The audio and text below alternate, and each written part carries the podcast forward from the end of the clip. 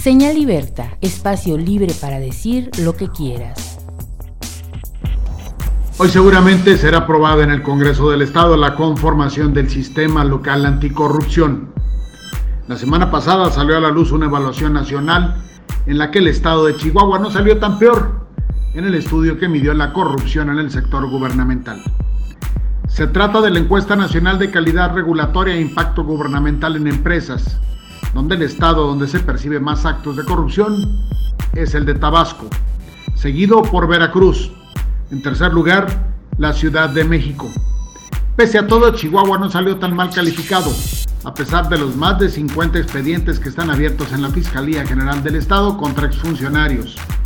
El Estado Grande quedó en el lugar número 12 según el estudio, Habrá que ver qué métodos utilizaron y cómo se evaluó, porque la percepción de corrupción a nivel local es muy alta.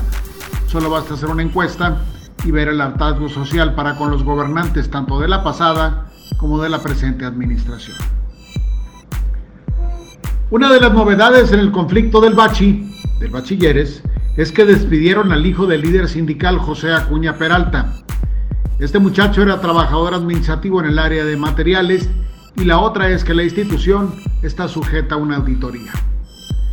A través de medios de comunicación, la Secretaría de Educación, Cultura y Deporte ha intentado aclarar con poco éxito que no existe ninguna anomalía y mucho menos desvío de recursos en el Colegio de Bachilleres, aun y cuando el propio secretario Pablo Cuarón aceptó cuando compareció en el Congreso del Estado que se tomó el dinero de las aportaciones de los trabajadores para servicio médico, para vivienda e impuestos se usaron para pagar nómina.